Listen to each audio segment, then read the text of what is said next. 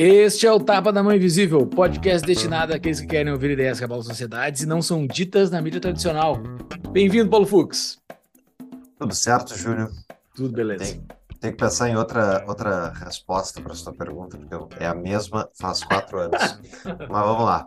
Temos no episódio hoje com a Eli, a gente tratou do que é ciência, o que é cientificismo, o debate da, questões conceituais sobre método científico, o que, que é método científico, como é que funciona, problemas, enfim, o que, que ele resolve, e polêmicas envolvendo a Covid, que o Eli escreve bastante na, na coluna dele na, na Gazeta do Povo.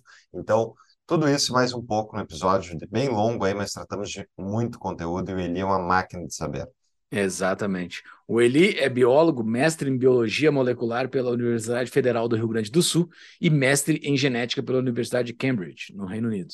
Escreve para o público em blogs desde 2007. Ganhou em 2014 o Outreach Fund da Sociedade Europeia de Biologia Evolutiva. E suas publicações acadêmicas já foram citadas mais de 500 vezes tem peer review, só? A gente, é, a gente fala sobre o sistema de revisão esse. Uhum. mais de e... 500 vezes. E colabora com a Gazeta do Povo desde 2020. E a gente é, o nosso podcast é patrocinado pela DBI Contabilidade, a contabilidade que é a nossa, do Tapa, da minha empresa também, que descomplica a sua vida perante o Estado. São mais de 25 anos de experiência e mais de 300 clientes atendidos e vocês podem conhecer mais o trabalho deles no arroba DBI Contabilidade no Instagram ou mandando um e-mail, contato arroba dbicontabilidade.com.br para tirar as suas dúvidas. E caso você queira levar a sua empresa para a DBI cuidar, você tem quatro meses de isenção de honorário, se vier falar que veio do Tapa, e mais abertura gratuita da sua empresa. Exatamente, já tem vários ouvintes do Tapa com a DBI como sua contabilidade. Vocês devem ter percebido, estamos com marca nova, né, Fux? Agora, agora o, o Tapa tá com uma nova. Tanto falaram para a gente ter uma. Não, o Tapa tem que ter uma, uma logo que tem a ver com a mão do Tapa. Então tá, então tá ali. A mãozinha do Tapa, essa é a nossa nova logo. A partir de hoje, estamos com uma nova identidade visual. É isso aí, nova identidade, novo site. Estamos mudando, acreditamos que para melhor, né, Júlio? Vamos Exatamente. Ver. E é um novo tapa, mas o conteúdo é mais ou menos o mesmo. muito... evoluindo, né? Evoluindo. É, ele é na, na margem, ele, ele já é diferente. E isso só foi possível por causa dos nossos ouvintes. Estamos conseguindo investir na nossa marca por causa dos nossos ouvintes e por causa dos membros da nossa comunidade do Tapa, né? E a troca da marca, assim como do nosso projeto, só existe porque nós temos a nossa comunidade com os nossos contribuintes, e daí não é que nem no Estado, né, Júlia? De fato, contribuem voluntariamente as pessoas que pagam todo mesinho ali e ajudam o Tapa a manter as luzes acesas. Então, o nosso muito obrigado à audiência e os nossos membros da comunidade. E para se tornar um membro da nossa comunidade, basta acessar o site tapadamãoinvisível.com.br barra comunidade. Lá você vai encontrar o link para você fazer a sua contribuição. E receberá no seu e-mail o linkzinho para entrar lá no nosso Discord, é onde a gente passa a semana conversando com todos os membros da nossa comunidade. Entre lá e bora para o nosso episódio, né, Fux? Vamos lá. Muito bem, seja muito bem-vindo novamente, Eli. Esse é, eu acredito, o teu quarto episódio aqui conosco, é isso? Eu acho que é o quarto já. Haja assunto e, olha, a gente vai tratar de... Não, e, e, realmente, assim, eu gosto muito de todas as entrevistas que tivemos aí com, com ele no Tapa, são muito boas, todas vão estar nas show notes, são temas diferentes, e hoje a gente vai abordar algumas, algum, foram faladas nos outros episódios, mas a gente não se aprofundou muito. Especificamente ciência e cientificismo, né? Então, Eli, para a gente passar a régua, como diz o meu sócio Júlio aí, o que, que é ciência? Hum. Bem, é, é, responder completamente essa pergunta é, exigiria que eu fizesse uma teoria filosófica completa do que é ciência. Assim como para responder o que é água, um cientista pre pre precisaria fazer uma teoria completa do que é água, certo? Mas a gente, né, pelas nossas limitações cognitivas, a gente precisa de definições de trabalho que a gente possa usar, senão é, vira aquela questão do cara que está andando de bicicleta, começa a pensar demais em como a bicicleta funciona e cai, né? Então, a, a, ciência, uma das definições que eu gosto é que a ciência é uma forma de simplificar precisamente o que é a realidade aparente ou realidade empírica. E uh, o que eu digo, e eu faço essa concessão de realidade aparente para algum, um, eu acho que é uma minoria até de cientistas, talvez não tão minoria entre os filósofos da ciência, que pensa que eh, a ciência faz coisas úteis instrumentalmente, mas talvez não descreva a realidade eh, no seu nível mais profundo, né? São aqueles antirrealistas que a gente chama, mas eu sou do time dos realistas, acho que, que existe um mundo é, que é independente da minha percepção, é, que se eu morrer o mundo vai continuar, né? E, e, a maioria dos cientistas pensa assim, né? E, eu, provavelmente uma parte substancial dos filósofos da ciência também. Né? E uma primeira coisa que, é, que eu acho pré, uma, uma, uma polêmica pré-filosófica, é, bem besta, é ah, o que que filósofo tem que ficar falando de ciência? Bem, porque definir o que é ciência é uma, é uma atividade conceitual, né? É, não, não dá para simplesmente observar o mundo, até porque se você fizer isso, você vai, ah, tem a comunidade científica, esse pessoal se diz cientista, é, vamos ver o que eles fazem e pronto, eu consigo definir ciência. Na verdade, isso é muito mais difícil do que parece. Né? É, então, não dá para definir o que é ciência só empiricamente, só acessando é, os dados do mundo, embora seja importante, sim, olhar para o que, que os cientistas fazem. Né? Então, é isso. É, ciência é uma investigação e aí eu vou acrescentar uma coisa de um livro que eu tô. Eu acho que eu mencionei esse livro no primeiro tapa que eu participei, é, defendendo a ciência dentro do razoável. E eu finalmente estou terminando a tradução. E, e estou mesmo, estou no último capítulo, tá? Então, é, eu sou um procrastinador, confesso, mas está terminando. E, e, e, se eu for levar em conta a teoria desse livro, da Susan Hack, é uma filósofa britânica que leciona na Universidade de Miami, eu conheci ela pessoalmente lá em Cambridge. Para acrescentar o que ela pensa, a ciência é uma investigação do mundo aparente, do mundo externo, que ela é contígua e tem origem na, no senso comum, na investigação de senso comum. É, parece. Aí louco. parece polêmico, né? Aí parece polêmico. senso comum dentro disso. Mas não é porque ela está dizendo que a origem está ali. Porque senão, como é que você explica de onde a ciência começou? E até hoje, para quem faz pesquisa, é, para mim é, é claro, tem coisas que a gente depende, que a gente tem que presumir que são do senso comum realmente. Não dá, não dá para começar a pesquisa do nada, com tudo formalizado, né?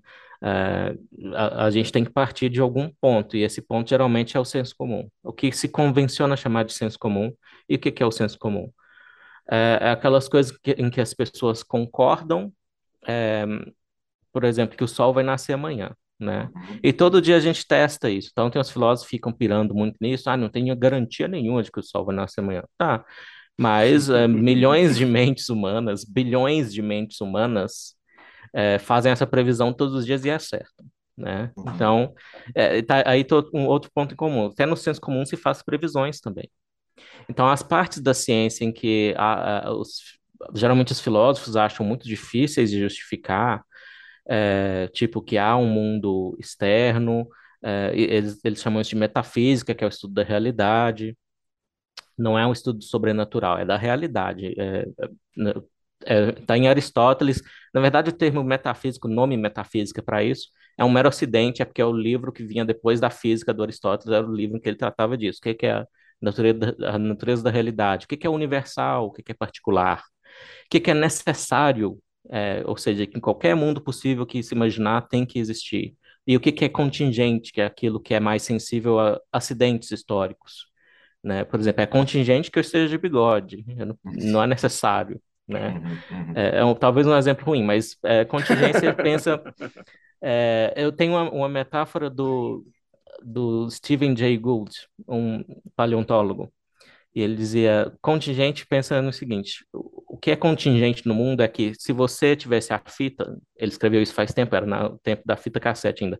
Se você voltasse o vídeo todo e, e tocasse de novo, ia ser tudo diferente. O- As únicas coisas que ser repetidas são as partes necessárias, né, metafisicamente necessárias do mundo. O que tá, o que seria diferente nesse replay da, da história é o que a gente chama de contingente. Então, esse tipo de assunto é assunto da metafísica.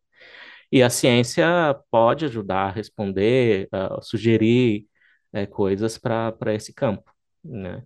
E a Susan Hack não tem problema com isso, de aceitar ah, um input, inclusive, da psicologia, da história, dentro da filosofia. Ela não vê filosofia como separada do resto, até porque a filosofia é a mãe da ciência, né? Assim como é mãe do, do libertarianismo, mãe de muita coisa. Mas o, o fato de que o Sol nasceu até hoje, eh, todo dia, não é uma garantia de que ele vai nascer amanhã. Isso, a ciência. eh, O Popper tem isso no livro dele sobre, eh, sobre debate epistemológico, se não me engano, não lembro o nome do livro. Uhum. E a razão pela qual o Sol vai nascer amanhã é por causa das, enfim, das reações e tudo, tudo que está acontecendo no universo. Mas não é, não seria correto, pelo termo científico, dizer que o Sol vai nascer amanhã porque nasceu ontem. É, aí você pensa de novo em necessidade. É uma necessidade que o Sol nasça amanhã. E, na verdade, o nome desse problema é o problema da indução. Então, ele foi apontado é, pra- em oposição à dedução, por exemplo. Então, na dedução, a verdade da conclusão já está contida nas premissas. Você só destrincha e faz uma regularidade lógica. Você pode chegar a algo novo, mas é algo novo que estava implícito de alguma forma nas premissas. Agora, na indução, você usa muitos exemplos, é o tal do cisne, por exemplo.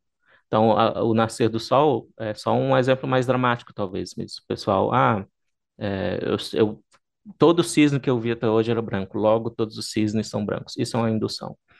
E isso, pra, isso pira muito a cabeça dos filósofos. Então, o Hume eh, achava isso um grande problema, né? Como, como deixar isso uma coisa confiável. E o Popper tentou resolver esse problema.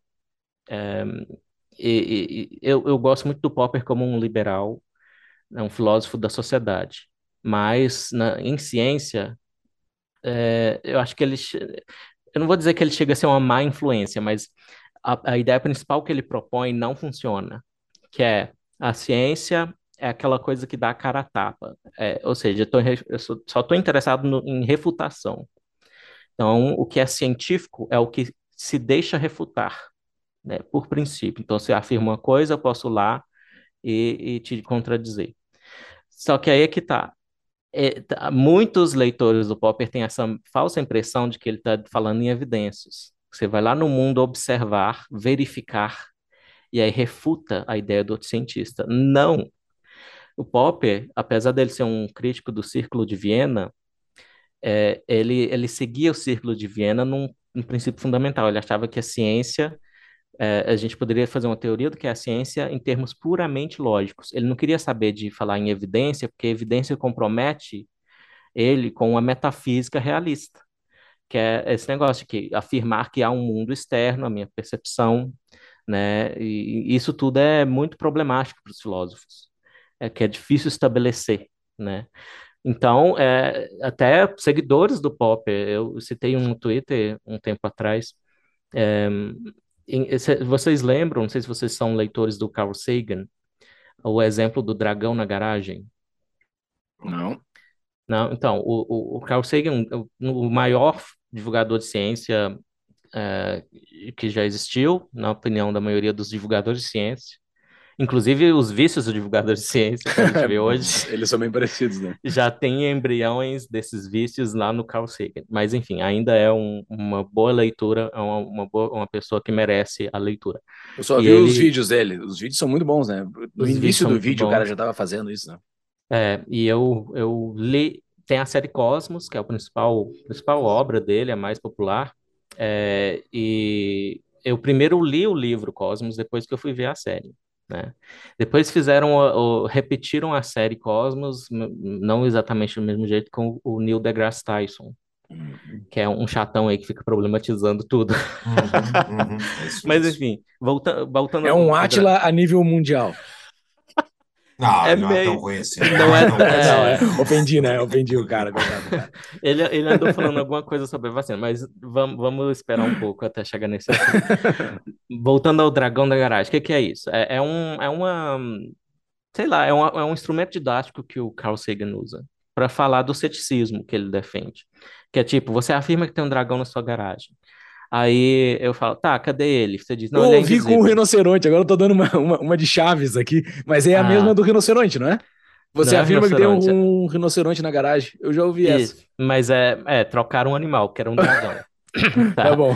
E aí, aí a ideia dele é, é, ele imagina duas pessoas, uma cética e outra afirmando que há o dragão na garagem dela. Aí, aí primeiro aqui afirma, você, não, deixa eu ver então. Fala, não, ele é invisível. Fala, tá, tá, então deixa eu tocar. Fala, não, ele é incorpóreo tá? E aí toda, toda tentativa que você faz de testar a ideia de que tem o dragão, a pessoa inventa uma desculpa dessas. E aí no final ele fala assim, tá, mas qual a diferença entre o dragão incorpóreo, invisível, é, cujo fogo da, das ventas é, é, não tem temperatura, é, e um dragão que não existe? então, eu acho, muitos interpretam isso eu acho que até erroneamente que o Carl Sagan não costumava defender o ateísmo tão explicitamente. Tem, tem gente que acha que isso é uma metáfora do Carl Sagan para Deus. A parte disso tem a ver com essas ideias de ciência, de verificar, de, de, de evidência empírica que o Carl Sagan enfatizava muito. Então, toda essa historinha do Carl Sagan foi um parênteses para falar de um outro seguidor do Popper, que nem, o nome nem vem ao caso agora, que é, tem o hipopótamo na garagem. Isso até antes do, do Carl Sagan. E é porque ele estava pensando nas ideias do Popper. Fala, ah, então se a pessoa diz que tem um hipopótamo na garagem dela, como é que eu vou é, verificar? Primeiro, não, esquece verificar, que verificar é papo de, é, de positivista lógico, do Círculo de Viena, lá do começo do século XX, com pessoas como Carnap e Hempel. Tá? É, é, é uma filosofia da ciência que foi super rejeitada e meio que e morreu. Só que ainda tem coisas aproveitáveis ali. Só que tem esse projeto central de re tentar reduzir a ciência à lógica, tá? E, e, e, quando eu falo lógica, não é lógica num sentido amplo, de fazer sentido, de, de conclusões se seguirem das premissas. É uma lógica formal, né? com todo um conjunto de regras lá. Começo lá com Frege. É, enfim, então esse seguidor do Popper queria saber pelas ideias do Popper como é que ele fazia para duvidar racionalmente ou, ou acreditar racionalmente no amigo dele que alega que tem um hipopótamo na garagem. E por quê? E, e, e o que isso revela é que o, o, Popper não aceita esse papo de evidência, de lá verificar é coisa de positivista lógico. Evidência é coisa de metafísica realista, que ele não queria se comprometer. Então, o que, que como seria então para o Popper essa verificação entre aspas? Tem um enunciado básico, que é uma frase, um, é uma afirmação, e enunciado é como chamam na lógica. Esse enunciado básico de que há ou não há o hipopótamo é aceito por convenção pela comunidade científica ou a sua, sua vizinhança. Ou, ou seja, convenção é o quê? É um consenso. Então, esse papo de consenso científico Tá lá no Popper. E, e, e da forma mais errada possível. Que ele não quer. O Popper não quer saber como é que se chegou a essa convenção do enunciado básico de que há um hipopótamo na garagem do fulano. E ele só aceita o seguinte: não, aí outro é, enunciado, outra formulação lógica, é, refuta ela, fala, não, não há. E aí outra convenção se forma. E aí, as, e aí uma teoria vai suplantando a outra. Então, no, no Popper, e, e a Susan Hack, eu, eu, já traduzi um artigo dela, transformei num e-bookzinho, chama Ubris. Está lá na Stentor Books, que é a, o meu selinho editorial. E, e ela mostra que tem dois Poppers. Tem o Popper, que é o filósofo sério, propondo uma teoria até radical do que é ciência, que é essa, que é, é refutação. Então, qual o problema da indução? Eu não tem como confirmar as coisas, porque pode ser, ser, que eu ache um cisne negro, pode ser que o sol não nasça amanhã.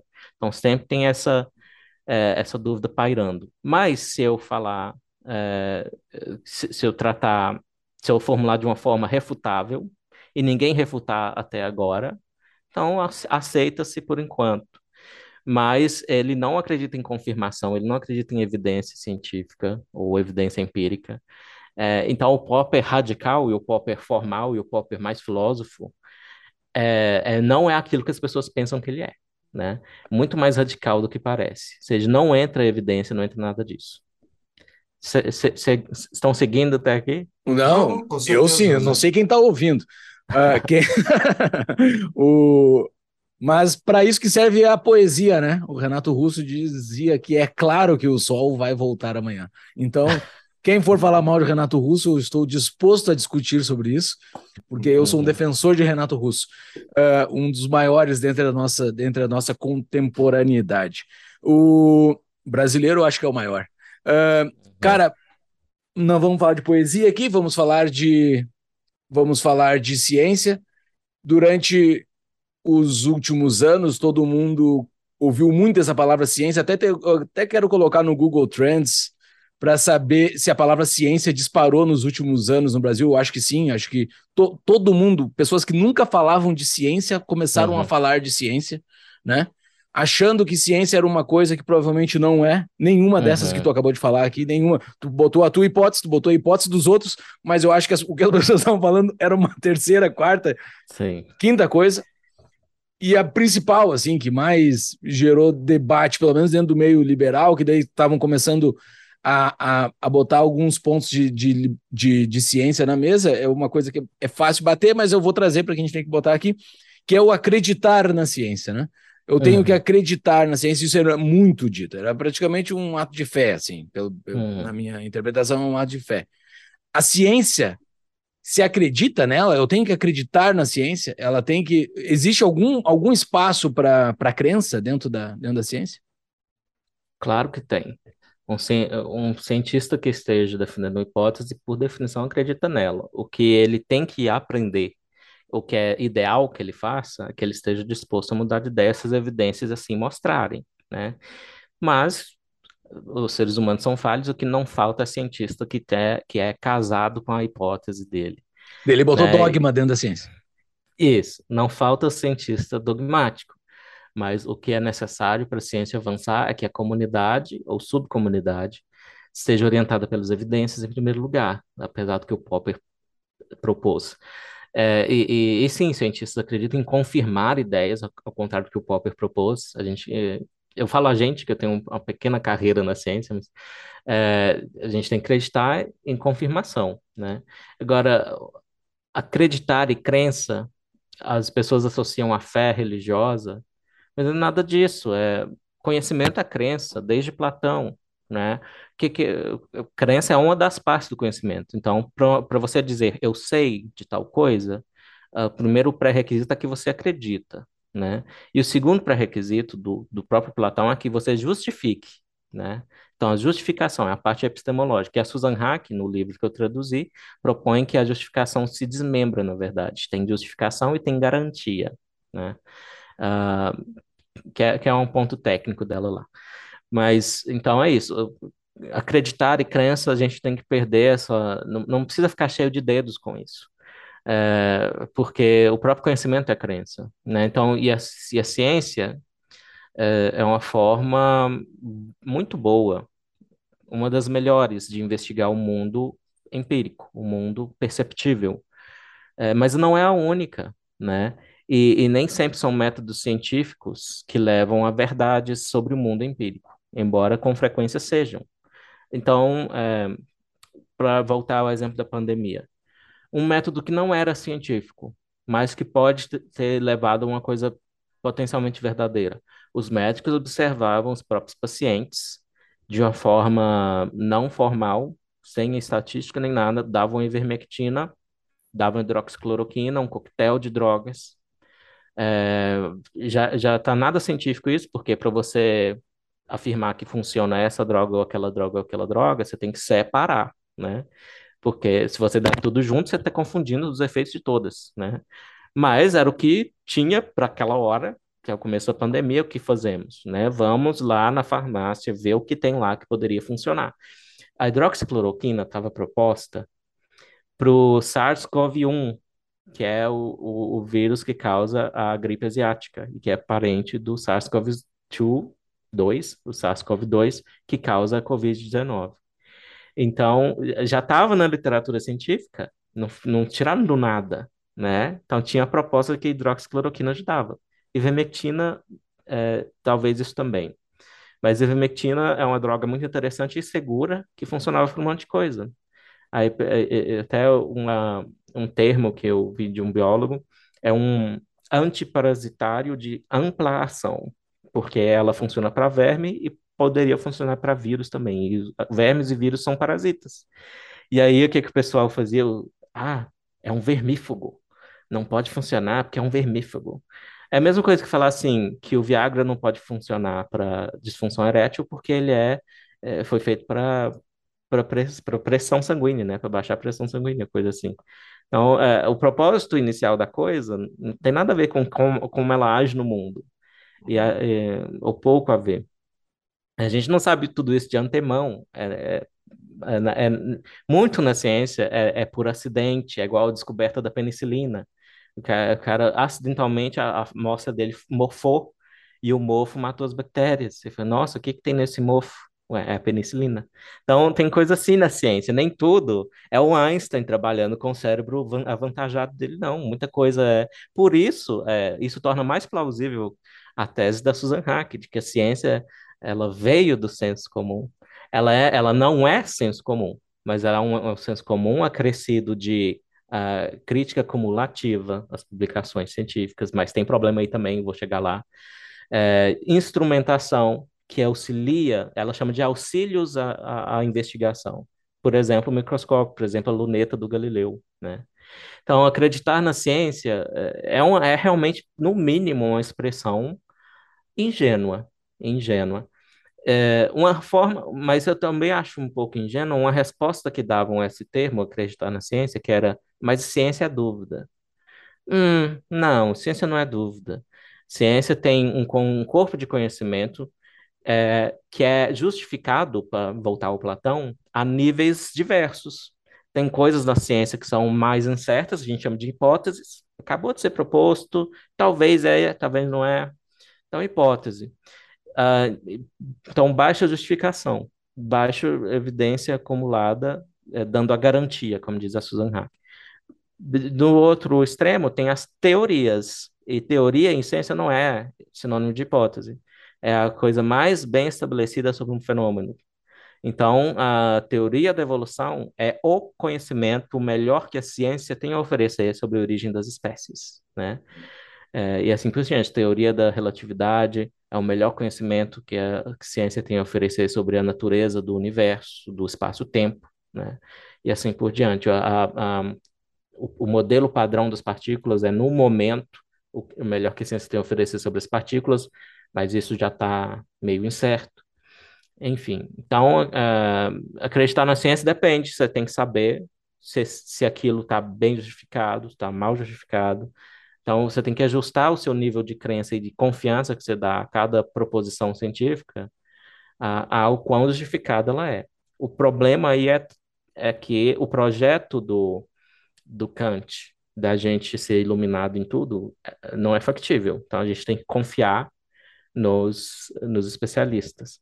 O negócio é que eu acho que é possível você ter certos valores sobre o que é conhecimento, que você observa uma comunidade, como ela desenvolve os seus trabalhos, como ela investiga um determinado fenômeno, e você pode ver sinais, é, mesmo não entendendo a teoria, a matemática complexa que se usa lá, você pode ver sinais de virtude ou de vício. E são sinais até, às vezes, banais, como é, conflito de interesses, que é uma coisa que, é, assim, toda toda publicação científica agora, ou muitas, colocam lá no final do artigo. Os autores declaram nenhum conflito de interesse. É, 60% dos casos estão mentindo. Principalmente se for pesquisa com drogas, que ele tem um incentivo da indústria que está financiando a pesquisa para confirmar que a droga funciona, né? Então, é, eu entendo essa, essa Os estudos frase. com a maconha, eles possuem um incentivo de uso próprio em quase todos Tem, os autores. é, tá- tem um incentivo ideológico, afirmar que a maconha é a panaceia que cura tudo, né? Tanto que eu sou a favor de descriminalizar a maconha, mas o primeiro texto que eu escrevi na Gazeta do Povo a respeito, e a Gazeta do Povo, né, que é conservadora, foi é, os vários efeitos adversos de fumar maconha. Uhum. É, eu-. Uma pausa para um rápido anúncio. Gosta de pagar de conta de luz? Não, né?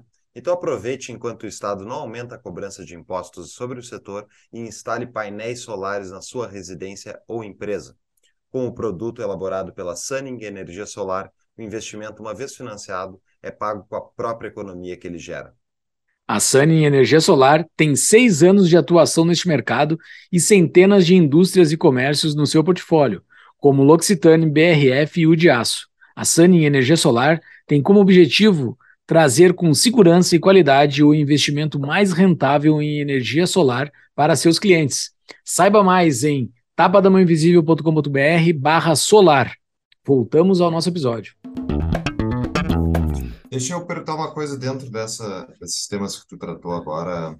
ah, ele falou uma frase ali no início, que a ciência não é o único método se descobrir a realidade. Ele tá- não é, Uhum. é, e é isso que, enfim, me parece, né, que a, a realidade pode ser, a gente pode chegar à descoberta da realidade de variadas maneiras. Uhum. E, né, e não vai ter uma, uma verdade que só chega de uma maneira única, que não tem mais nenhum outro jeito de, de comprovar que, é, enfim. Então, Uhum. a minha dúvida para ti é, quais são os outros meios que a gente pode chegar à verdade que são, ah, enfim, úteis, se utilizando a ciência do lado, né? Enfim, se aliando Uhum. à ciência. Bem, o, o, o mais óbvio para mim é, é, é a questão do, do Descartes, né? Que eu penso logo sou, e o que ele quer dizer com isso é que a consciência, a sua percepção direta do mundo é inegavelmente real, verdadeira, né? E não, não dá para ser uma ilusão. Ele até tenta imaginar uma forma que poderia ser uma ilusão, um demiurgo, um, um, um demônio que cria uma ilusão de que o mundo existe para você. É, mas enfim, isso, é, você pegar todas uh, as receitinhas de como fazer ciência, que é- você tem que compartilhar os dados. Aliás, até essa é uma coisa que os- a ciência agora precisa seguir mais, compartilhar os dados para outras pessoas é, refazerem a análise, né? Tá tendo uma- toda uma crise da replicação, como dizem, desde 2015. É, começou na psicologia, ou perceberam primeiro na psicologia, se alastrou tanto esse negócio que pegou até a pesquisa do câncer. Então, certas conclusões, é aquela história do, do, do ovo fazer mal fazer ou não, que todo mundo fala. Ah, Geralmente na minha idade, gente que lia isso no jornal. Exato, É, eu falo bastante isso. Então, é, qual o problema aí? Pro- pro- vários, inclusive esses de os dados, é, às vezes os dados são de má qualidade, às vezes os dados misturam muitos fatores confundidores, não foram coletados de uma forma que afasta as confusões, é, às vezes os dados não são compartilhados, né? Então, é, eu acho que eu, eu acho que eu já eu já acho que eu já me desviei da, da pergunta do Fux. Me traz de volta para qual era o Quais são ponto. as coisas paralelas à ciência? Ah, isso. Então, por isso que eu falei do Descartes. Eu sei que eu existo, eu tô aqui e nada disso é científico, porque não segue nenhuma dessas recomendações da estatística de como fazer conhecimento. Não é científico é, eu falar eu existo é, porque eu tenho uma consciência. A consciência é um mistério para a ciência. E, e tem gente que acredita que será um mistério para a ciência para sempre. É o misterianismo, dizem. Tem um filósofo chamado Colin McGinn que defende isso, o misterianismo. Eu acho, eu acho muito arriscado você afirmar que uma coisa vai ser desconhecida para sempre. Mas talvez seja realmente um limite. É, há- real- provavelmente há limites ao nosso entendimento do universo. É, e consciência pode ser um deles. Então, é, percepção direta, consciência. é, e aí você vai ler um Sagan e fala, ah, evidência anedótica, né? T- Tá, ok, ah, como eu estava falando dos médicos lá, também é outra coisa que não é científica. Eu observei que os meus pacientes estavam aparentavam se sair melhor, se ele for muito honesto intelectualmente, aparentavam se sair melhor quando eu dava essas drogas. Eu não separei essas drogas, falei qual delas especificamente poderia funcionar sozinha. Eu dei todo esse coquetel e eles pareciam melhorar. Não, não é, não é um duplo cego, não é randomizado, não tem uma série de recomendações da pesquisa científica Mas é sim uma forma de fazer conhecimento sobre o mundo perceptível, né? É, e tem outras, a, a, culinária, por exemplo. Como fazer comida muito deliciosa. Você pode aplicar alguma coisa de ciência ali, mas é necessário? Os grandes chefes do mundo acham necessário? Não, não acham, né? Eles, eles preparam os melhores pratos. E até eu fiz uma analogia para dar uma zoadinha no Popper, é que eu falei, a teoria do Popper sobre o que é ciência, se fosse aplicada analogamente ao que é a culinária, é que o prato é gostoso se ninguém fez careta. então, em vez de julgar os pratos por afirmações e confirmações, ah, isso é uma delícia, não. É, ele vai propor que a culinária é só é o que sobrevive às caretas. Tá? É basicamente isso. É uma boa. Legal, mas aí tem o papel da teoria, né, Eli, que tu comentou antes. Eu ontem eu estava ouvindo o podcast do, do Amus e ele estava entrevistando um, um autor, um economista, autor do Superabundância.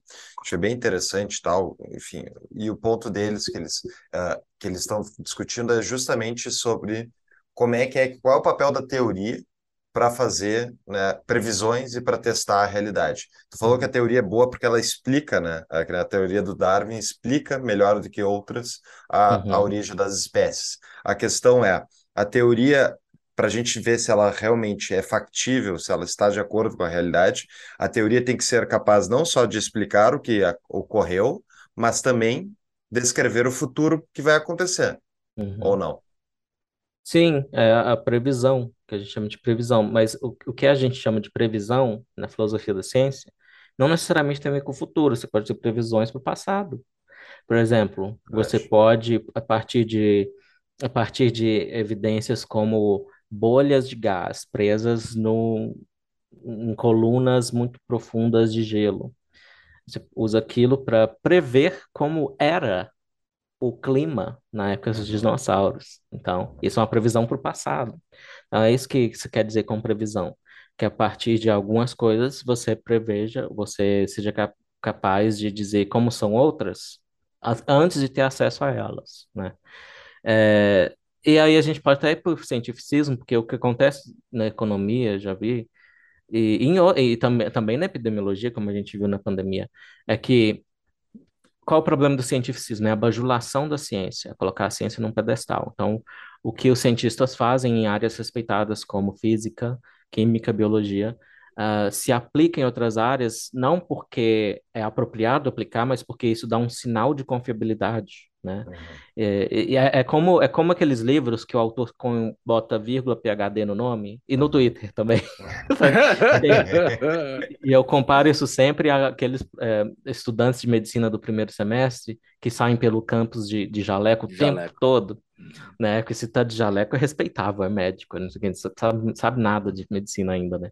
Na Mas faculdade tá de, de Direito, o cara que tá com o Vadmecum, para onde vai? Ele tá com o Vadmecum. Exato, exato. Então é a pessoa usando sinais de confiabilidade como adornos, inclusive. E a Susan Hack é, é outro, aliás, o e-bookzinho que eu falei, o Ubris, é, tem esse artigo sobre o Popper, o outro é sobre o cientificismo, e ela reduziu ela a seis sinais, seis sinais de cientificismo é, e, e a, usar a, é, coisas da ciência como adorno, como enfeite, é um deles. Então, o que acontece muito é, na economia, imagino, não entendo tanto de economia, mas eu vi na epidemiologia que se tem um modelo matemático, então presta.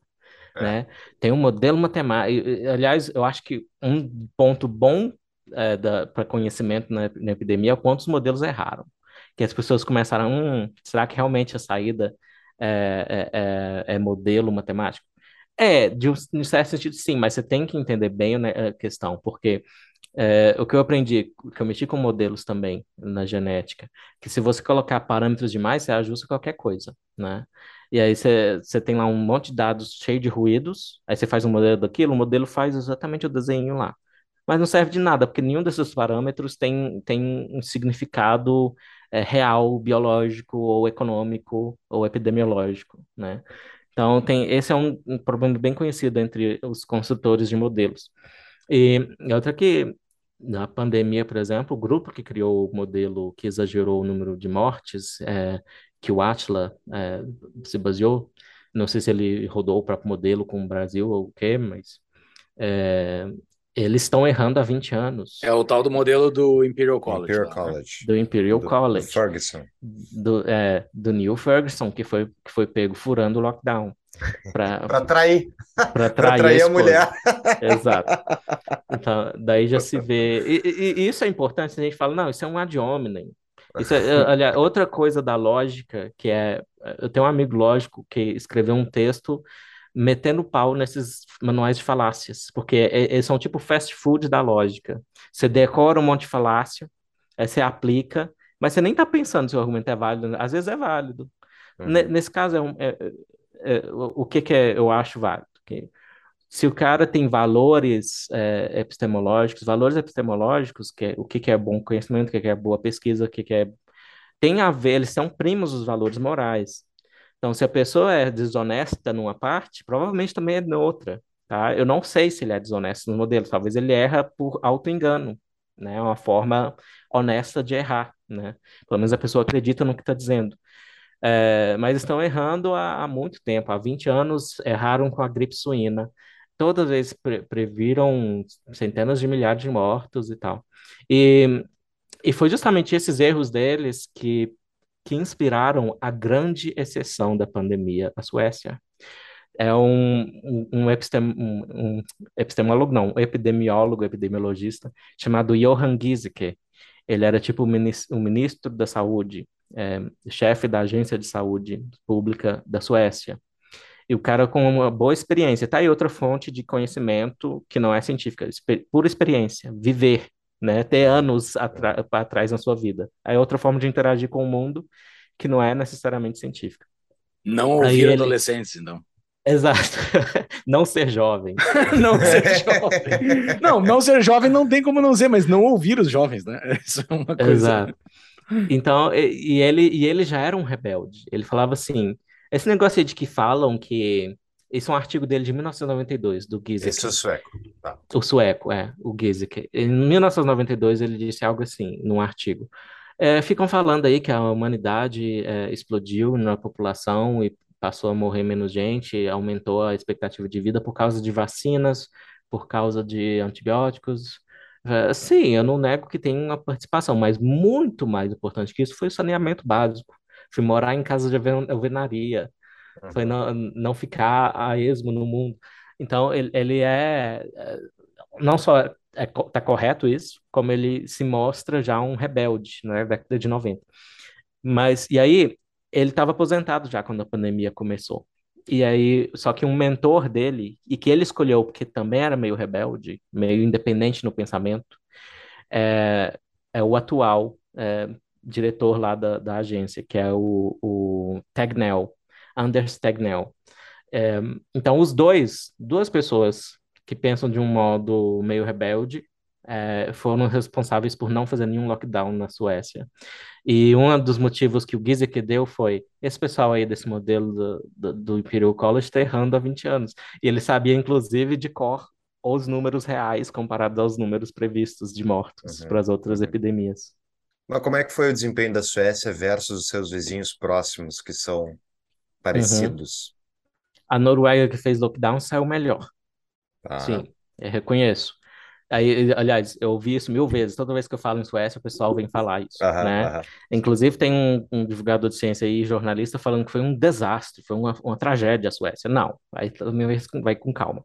A Suécia ainda, é, em, em, excesso de mortes, que é, que é considerado um indicativo mais preciso, porque você nunca sabe se a pessoa morreu com Covid ou de Covid. Então, se está acontecendo uma pandemia, uma coisa séria, vai aumentar o número de mortes, em Morte geral. geral. Isso, isso. Independente da causa. Inclusive, a causa pode ser lockdown. Então, pra, pra, a, a Suécia se saiu melhor que toda a média da Europa. Morreu menos gente na Suécia. E tem explica e, e outra que está dentro da Escandinávia, é, sim, a Noruega saiu melhor, mas a, a, a Dinamarca, por exemplo, foi meio que intermediária. Ela fez pouco lockdown, fechou pouco escola em relação à Noruega. E, e também fica ali é, perto da Suécia. Então, no mínimo, no mínimo, a Suécia levanta uma dúvida sobre esse grande consenso que se formou, e é uma evidência de que esse consenso era político e não científico, né? E, então, é, no mínimo, dá uma alternativa. Então, na... tem a, e tem a Flórida, né? Que é a contraprova dentro dos Estados Unidos, comparado aos Des- outros. exato, e de- exatamente. Essa, essa é a minha outra objeção ao pessoal que fala, que insiste que a Suécia foi um desastre. Porque se você, eh, os Estados americanos, até por divergência ideológica, você tem os estados mais azuis, mais democratas, os estados mais ver- ver- vermelhos, mais republicanos, tem a base de comparação, né? Aí, como, como tudo no mundo, tem os complicadores, porque eh, compartilham fronteira ou não compartilham, compartilham clima ou não compartilham, etc. Mas eh, você vê a correlação, não tem correlação entre eh, fazer o lockdown e ter menos mortes ou, ou qualquer outra medida. Eh, então, às vezes o pessoal, ah, olha aqui, esse aqui fez lockdown, fechou as escolas e teve menos mortes por Covid ou menos transmissões. Para cada essa, essa visão limitada, ou esse cortezinho das evidências, sempre vai ter uma contraparte que não é, não foi assim, né? Então, olhando o caso geral, no mínimo a gente pode dizer que essa postura rebelde da Suécia, é, ela está justificada, é, pelo menos- no mínimo tanto quanto a outra postura. No mínimo Uhum. está todo mundo às cegas, que- querendo, vendo o que que podia fazer. E a Suécia resolveu ir para o caminho mais rebelde. Ela enfrentou o mundo inteiro, é, falando, não, a gente não vai fechar nada, a gente não vai é, sacrificar a educação das crianças. Os suecos, eles são um povo muito interessante, eles têm uma visão muito particular deles, e eu acho que a gente podia imitar um pouco, para ser mais Brasil e menos macaco de imitação de, de outras culturas como a americana. Tá? Por isso mesmo eu escrevi um artigo sobre a Fiocruz, a, a, a presidente da Fiocruz agora é a ministra da, da Saúde, a Anísia Trindade, eu falei, a Fiocruz, sob a Anísia Trindade, imitou os americanos e cometeu os mesmos erros. Uhum. Parte disso é. Bem, parte não. a- o principal disso é que é verdade, para começar. Eu mostro por que que é verdade. Outra parte é um pouquinho é para irritar os comunistas da Fiocruz, que eu sei que são muitos. Mas ela é cientista política, né? De formação, eu aprendi Sim, lendo a tua é, coluna ali, eu achei é. incrível. De- Porque eu me lembro, eh, quando tiveram as primeiras nomeações do Lula e veio a nomeação dela, eu vi gente, não, mas dizem que essa é a única séria, né? Porque ela tem um Hum, histórico de atuação na área, daí a mulher é cientista política.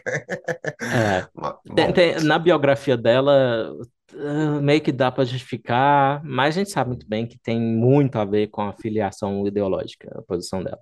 Mas é, ela estava na Casa Fiocruz, que é- parece que é uma é, é mais voltada para história, para sociologia, e foi lá que ela começou. Então, ela co- começou na área dela, tá? uhum, uhum. Mas então tem, tem esse colher de chá que a gente pode dar para ela.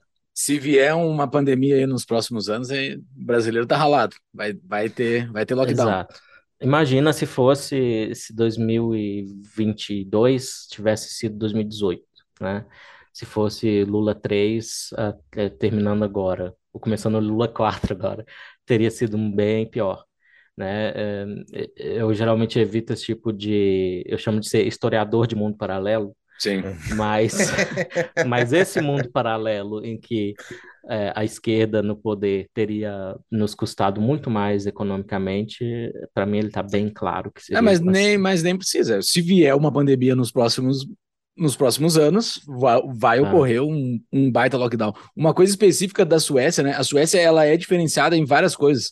Na área militar, por exemplo, a área da, a, a Suécia possui o seu próprio caça. Isso é, é, poucos países Gripen. possuem o seu próprio o Gripen, né? E é um caça dizem que é muito, muito bom É comparado o com o o, dos Estados Unidos, que é o que o Brasil P- comprou. O Brasil é, o. PT comprou para O nós, PT comprou com o caça Gripen. E, é, Uhum. e são em várias áreas que eles têm essas coisas que eles tomam a decisão por eles mesmos. assim. é um povo interessante de estudar. Sim, é, são inovadores até na música, né? ABBA é de lá, Ah, o é, Abel de lá. O ABBA é de lá, e, e uma música que é considerada o hino dos rednecks, aí nos Hum. Estados Unidos, aí no Colorado deve ter muito fã, é a Cotton Eye Joe. Sim. É de suecos também. Suecos É, que fizeram essa música. Eu É não conheço pelo assim. nome. é, eu não vou cantar que vai É, ser Sim, sim. constrangedor. Coisa ótima. musical. Cotton Eye o, Joe. Ah, Hum. eu ia te perguntar, tu, tu comentou sobre os lockdowns, né, Eli? E, e daí agora eu fiquei confuso quando tu fez críticas a Popper, que eu, não, eu nunca estudei muito a fundo ciência. Eu li esse livro do Popper e vou reler agora. E quero ler depois as tuas dicas, aí quando for dar as dicas de livros, eu quero ler as tuas dicas aí de outros autores. Mas uma das coisas que eu tinha na cabeça é que o método científico era a ferramenta principal da ciência, né, e é o método científico, né, por fazer justamente formular a hipótese, botar ela na realidade, testar ela, ver se ela funciona ou não, e a partir disso tu de deduzir se aquela, aquilo é verdade ou não. E os lockdowns, eu sempre, por exemplo, é, enfim, acho lockdown por princípio moral completamente absurdo, não, não aceito. Agora, digamos, tivesse utilitariamente, né, tivesse, digamos que não fosse moral e eu fosse simplesmente olhar pelas evidências. Para mim era muito tranquilo dizer, não, peraí, teve lockdown, não teve lockdown, resultados são similares, então pronto, tá provado que lockdown não funciona. Mas hum. isso é utilizando a ideia do método científico, está errado? Bem, é, para falar especificamente do lockdown, a primeira dificuldade é que é, o que é lockdown, né? Que é, é fechar só o comércio, é fechar comércio e escolas, é, e proibir aglomeração, é tá dentro ou tá fora. Então, é, então quando é o termo é meio ambíguo, todo mundo acha que sabe que é lockdown, mas quando você vai investigar o negócio, começa a se complicar nesse tipo de, de pergunta. Então, às vezes funcionou uma coisa, não funcionou outra dentro dessa coisa para mim, claramente funcionaria, por exemplo, é, do ponto de vista epidemiológico, mas não, não econômico, é, evitar as aglomerações em espaços fechados. A gente sabe muito bem que é o que o vírus prefere, né? A transmissão se dá em espaços, principalmente espaços fechados, com mais de uma pessoa, claro, por definição. Né? Agora, quanto a método científico, então, primeiro tem essa complicação. Então, nos meus textos na Gazeta do Povo sobre lockdown, eu não afirmo que não funciona, você prestar atenção, mas eu digo, não é consenso. O que esse, esse apelo ao consenso eu já não gosto, tá? Uhum. Eu evito fazer. Porque não, na, nada no, nas boas ideias do que é ciência requer consensos, na verdade. Isso aí, na verdade, parece mais é, é, é, é o concílio de Trento, os concílios da Igreja Católica, é, estabelecendo qual é o dogma que todo mundo tem que acreditar agora. Então, para mim, essa ideia de consenso, até porque a gente tem consensos genuínos, baseados em evidências, e pessoas inteligentes pensando com base nas mesmas evidências, e a gente tem consenso fajuto, que é os políticos, por exemplo. Não, eu vou, vou, afirmar que o lockdown funciona porque a minha tribo política acredita nisso. Tem que seguir os meus coleguinhas de tribo política, de ideologia, né? Quanto a método científico, o, o que está no livro da Susan Hack, que eu terminei de traduzir, é não há método científico. É, o que, que, é um método? O método é uma receitinha, é, é um algoritmo, né? Então, a parte, o, o que você sugeriu aí, que é bem comum, ah, observação, hipótese, verificação, conclusão. Hum, ok. Primeiro, parece muito vago para mim, muito. Eu posso pensar em coisas que fazem tudo isso e não são ciência né? É. É, você pode fazer tudo isso como um jurista, investigando questões jurídicas, né? E não seria científico no sentido de investigação do mundo empírico, como a biologia, como a física, como a química. É, e, e, outra que, se você tentar aplicar isso na... A ciência surgiu quando, exatamente, e como? É, 1543, com, porque, e isso é uma boa data para escolher, porque é o mesmo ano que foi publicado é, o, a principal obra do Copérnico e o Tratado de Anatomia do Vesalius, que dissipou muitas confusões sobre como o corpo é. Ainda tinha alguns errinhos, mas poucos. Então, essa é a data escolhida por um físico chamado John Gribbin, que escreveu um livro de história da ciência chamado Science a History, que eu acho excelente.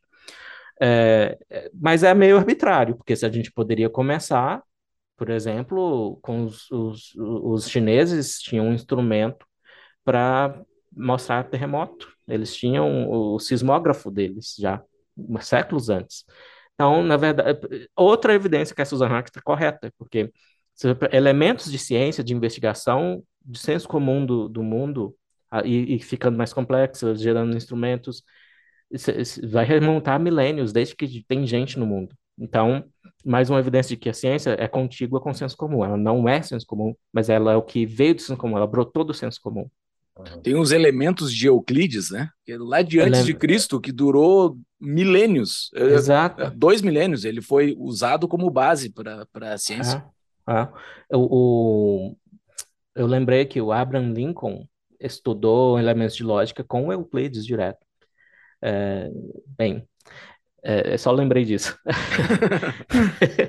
então, é, então, para te responder, então tem, ainda tem gente propondo que há um método científico, que assim, isso é especial, que ela não é o que a Susan Hack disse que ela é, é um, um, crescimento da investigação é, empírica cotidiana, como ela disse. É tipo quando você investiga, quando um encanador investiga onde é que está o vazamento na sua casa. Uhum. É, se você vê o que é o, o, a nata do método da pesquisa médica hoje, que é o duplo cego, é, que é você separa as pessoas em dois grupos. É, esse é, e aleatoriamente, é randomizado, é, é, o, é o estudo controlado e randomizado. E, de, e, pode ser duplo cego também. O que é duplo cego? Nem pacientes, nem pesquisadores sabem se está recebendo a droga ou o placebo, a, a pílula inerte. Isso é duplo cego. Randomizado é só que você separou em um ou outro grupo é, aleatoriamente. Por que isso? Porque isso evita os fatores confundidores. Se, for, se o que você está investigando, por exemplo, é a máscara, se a máscara ajuda a evitar a infecção com vírus, é, as pessoas cautelosas vão querer usar máscara. E se você deixar que as pessoas se escolham qual grupo elas vão ficar, com máscara ou sem máscara, as pessoas cautelosas não, é, a cautela não se resume a esse comportamento de usar máscara. Sim. Ela vai evitar espaços aglomerados, ela vai evitar, ela vai ter uma série de comportamentos que vão confundir o resultado. Uhum. Por isso, separar é, aleatoriamente é melhor. E, e, quais são esses grupos? Aí que entra o tal do controlado. O que, que é controlado? O, o, grupo controle é o que não usou, é para você ter um, uma base de comparação, né? Uhum. E, e o placebo? Então, é o que não usou, é o grupo controle. Grupo de tratamento é o que usou, máscara, medicamento, etc., o que você está tentando investigar. E o placebo é o que é, usou o inerte. Então, é, esse é o ideal, é que seja três, pelo menos esses três grupos, é, que as pessoas sejam postas neles aleatoriamente, por sorteio, e que você não saiba, pelo menos quanto a placebo ou droga, o que, um placebo de uma máscara poderia ser uma, uma rede com os buracão assim que a pessoa põe. Isso poderia ser um placebo de máscara. É, no caso aí você ia saber quem é quem, mas no caso de uma pílula que você pode disfarçar, deixar idêntica ao que funciona, que não, ou em tese funcionaria ou não funcionaria. Mas uma máscara é... de crochê ficou muito bonita, né? Muita gente usou máscara. eu vi máscara de crochê. eu, sim, eu vi. Enfim, mas tudo isso é para dizer que esses sinais de confiabilidade, é, um encanador pode aplicar, né? Ele pode fazer, ah, essa, eu vou testar, por exemplo, essa parte da parede eu sei que não tem, não estou vendo água nenhuma nela, então ela faz um barulho diferente dessa parte. E se o barulho for indicativo do, do da infiltração, talvez tenha uma parte que parece seca, mas se eu faço o toque-toque, tem som de, de filtração e talvez é lá que está a origem porque sai de lá e não molha lá, mas molha lá embaixo. Ou seja, esses sinais de confiabilidade, essas virtudes epistemológicas, a gente pode dizer, não são exclusivas da ciência, esse é o ponto. Então, os cientistas aplicam com rigor e, e fazem uma comunidade disso e, e, e se profissionalizam nisso, mas tudo isso é coisa meramente humana de pessoas inteligentes pensando nas melhores formas de descobrir coisas a respeito do mundo, uhum. né? E que nada disso é exclusivo à ciência, a ciência não tem monopólio dessas coisas, né? Uhum. Então esse é o ponto. Por isso que filósofos como a Susan Hack e quem propôs isso, na verdade, nem é ela, ela cita um, é um biólogo, é um cientista que, que pensando na questão, conclui não tem um método científico, não tem um único método científico, tem uma pluralidade de métodos científicos, aí sim, uhum. isso, isso é aceitável. Sim, existe uma forma melhor de agir num laboratório fazendo o teste PCR. É, existe uma forma melhor de agir quando você está observando as galáxias é, e as estrelas, tentando descobrir planetas é, extrasolares. Tem uma forma correta de agir que funcionou no passado. Tem um método de se fazer pesquisa ali. O que não tem é um único. E quando você tenta descrever um único, é, o que acontece é o que eu estava dizendo. Outras coisas que a gente faz que a gente não chama de, não chama de ciência, a gente também faz isso. Então, uhum. então vira uma coisa muito geral, que é boa, é uma boa coisa geral, mas não é exclusiva da ciência. Uma pausa para um rápido anúncio. Está em dúvida de onde investir o seu dinheiro? Conheça a Propósito Capital, empresa com expertise em soluções financeiras e investimentos para famílias e empresas. A Propósito Capital é escritório de investimento parceiro do BTG Pactual, maior banco de investimento da América Latina. Eu fiz uma breve entrevista com um dos fundadores, então caso você queira saber mais, acesse tapadamãoinvisível.com.br barra propósito. A Propósito Capital cuida do que é seu e do que ainda vai ser. Voltamos ao episódio. Mas dentro dessa questão tanto do duplo cego, mas como qualquer cientista ele tem a parte dele formular hipóteses, né? E ele está justamente identificando o que, que ele acha que pode explicar aquele comportamento e a partir disso ele quer fazer algum tipo de teste, enfim, para chegar, uhum. enfim, na realidade. Uh, como é que é que como cientista, a pessoa impede de colocar suas próprias crenças nas hipóteses, porque eu enxergo, assim, no caso especialmente dos economistas, né, que da, da minha área, eu fico me perguntando se assim, não, peraí, o cara, o cara vai lá faz um estudo econométrico maravilhoso que explica tal coisa. Sim, mas o estudo econométrico, tu vai colocar as variáveis para rodar a econometria e quem vai dar o peso daquelas variáveis e quais são as variáveis que têm que ser incluídas dentro do negócio é o pesquisador. Então, o pesquisador tem um trabalho anterior ao teste que vai supostamente provar o negócio, que é a, o da formulação da hipótese. Como é que tu impede os vieses da própria pessoa de entrar nessa hipótese? É, pelo cultivo individual e comunitário dos valores epistemológicos, como a honestidade intelectual, o compartilhamento dos dados, esse tipo, esse tipo de coisa. E valores que a gente já conhecia antes de ter ciência. Boa parte deles a gente já conhecia. Tem isso, mas isso soa muito a ah, autoajuda, ah, eu vou cultivar em mim os valores epistemológicos. Outra alternativa é, bem, todo mundo é meio enviesado, mas se a gente tiver uma comunidade com esses tipos de prática de compartilhamento de dados, de novo, um vetor anula o outro, igual Newton previu. Né? Uhum. Então, um, um, viés anula o outro. Por isso que é um problema é, o, o, o, grande viés é, é, ideológico das universidades, né? que é, que é uma coisa cachapante, assim, eu estava vendo outras estatísticas, mas da biologia, é, um professor de direita para cada 20 de esquerda, né? E, e, a engenharia é uma parte que é mais equilibrada, mas ainda tipo tem o dobro de esquerda. Né? Isso eu estou pensando nas 51 melhores universidades americanas, é uma pesquisa que eu sempre cito, mas tem coisa mais recente para citar, essa é de 2018. Mas ainda está assim, todo mundo está claro que está assim. É, uma, dos, um, um das matérias mais recentes que eu publiquei na Gazeta é, mostrando que os sinais de identitarismo, é ou seja, já, que já era progressista, todo mundo sabia, mas uhum. os sinais de um tipo específico de progressismo que, vi, que veio à tona nos últimos 10 anos é, cresceram 4.200% nas publicações científicas. Ah, especialmente, assim, aí você sabe, ah, veio dos Estados Unidos, Black Lives Matter para eles vai ser um dogma, né? Uhum, uhum. Então, é, o que está acontecendo até em algumas áreas que tocam a parte social, que, que tem mais esse risco de viés político, é que eu estou vendo se desenvolver, por exemplo, entre os arqueólogos. Está tendo uma treta por semana entre os arqueólogos. Ah. E é, eles, o que alguns estão dizendo é, bem, é, se é americano eu não confio. que é os americanos, tá vendo os americanos especialmente, essa moda intelectual, é, e, e, os europeus costumam rejeitar.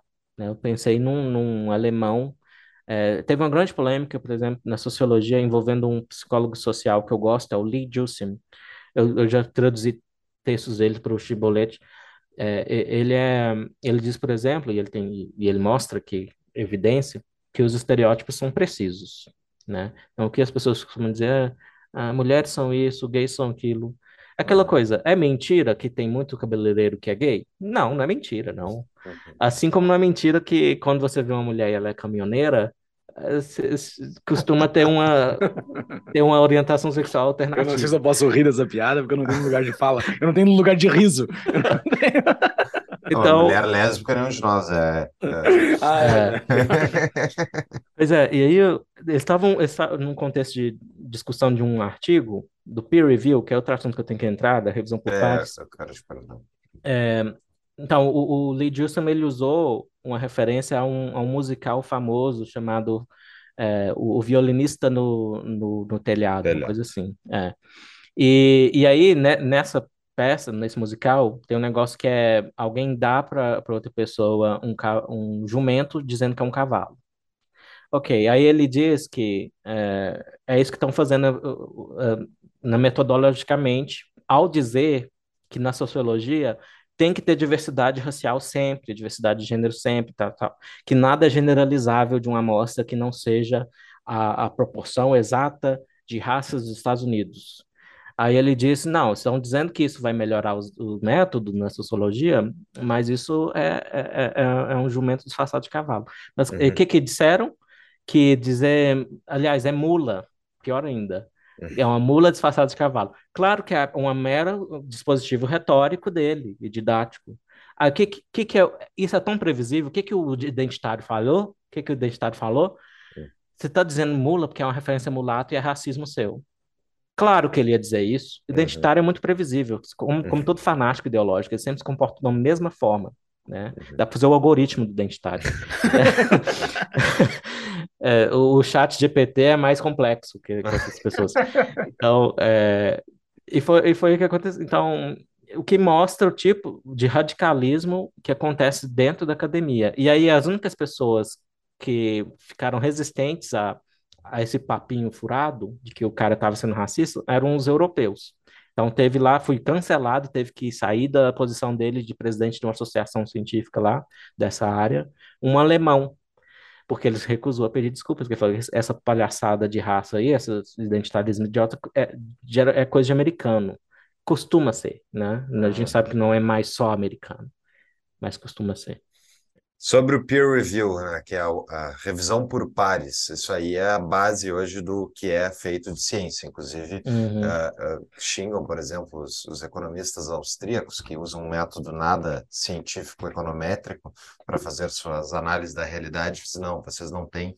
Vocês só podem ser considerados sérios se vocês estão publicando em revistas internacionais com revisão de pares. Mas eu vi uma estatística outro dia, eu não tenho certeza se é verdade, queria, eh, não sei se tu sabe, quantos por cento daquilo que é produzido de fato é, uh, enfim, lido por outras pessoas ou tem validades científicas? Porque uhum. tem uma tese do, do Amuso, do Safran Amuso, ele fala que, na verdade, todo esse negócio de revisão dos pares, ele vem através de financiamentos estatais para ciência, para pesquisa. Sim. Eles irrigam as universidades, isso faz parte do sistema de avanço de carreira, né? Quantos artigos uhum. tu tem, bababá, para tu ganhar tenure, né? Que é se tornar uhum. aquele professor que, que não, não pode ser demitido e vai ter estabilidade o resto da vida. Isso tudo, então, tem um conjunto de incentivos econômicos a partir do financiamento estatal que prolifera a produção de artigos para o cara conseguir avançar na carreira dele e que uhum. boa parte disso é lixo. Isso, o que, que, tu acha? É, eu acho que é uma, uma má influência, mais do que uma boa influência na ciência. É uma coisa que está sendo feita há 60 anos. Coincide, sim, com o pós-guerra coincide com os governos querendo é, mais ciência em menos tempo, coisa assim, e aí a forma com que os governantes acharam é, de tentar assegurar a confiabilidade, como sempre, é uma forma ineficiente, que foi estabelecer o peer review. É isso. Então, é, é, é curioso que hoje consideram a alma da ciência o peer review, a revisão por uhum. pares. E para explicar para os ouvintes o que, que é, é, você submete os seus manuscritos, o seu rascunho para a revista, e geralmente eles sentam em cima meses, e aí outros cientistas da área outros especialistas da área olham e, e aí eles fazem, ou aceitam sem precisar corrigir nada, porque tá ótimo, tá, tá lindo, ou eles dizem, ah, aceitamos se você fizer esse experimento adicional, ou se você é, citar essa coisa aqui, e aí começa a corrupção já, porque eles pedem para citar os próprios papers deles. É, então, aí é aceito com correções, ou então é rejeitado, né? Então, é, maioria Quase todas as revistas acadêmicas hoje fazem isso. Mas é uma coisa que começou há meros 60 anos, que é pouco na história da ciência. Como falei, se quiser dar uma data para o início da ciência moderna como ela é, 1543. Então, todos esses séculos de história é muito pouco tempo. E, e outra, Darwin não teve isso, mas Darwin tinha muita correspondência, inclusive com gente que não era de universidade, que é bom para ele, parabéns para ele. Mais um, um, um, sinal de que é, essas marcas de confiabilidade, bons cientistas não estão nem para isso. Então ele trocava cartas com criadores de pombos. Com... Então não é que não há uma, uma, vida comunitária, uma vida social na ciência. Ah, é, inclusive é uma parte que o Popper também erra, que ele ignora. Parte, ele só quer saber da lógica da ciência, ele ignora parte da comunidade científica trabalhando, né? Uhum. É, enfim, e, e o peer review ele tem um potencial de dogmatizar uma área.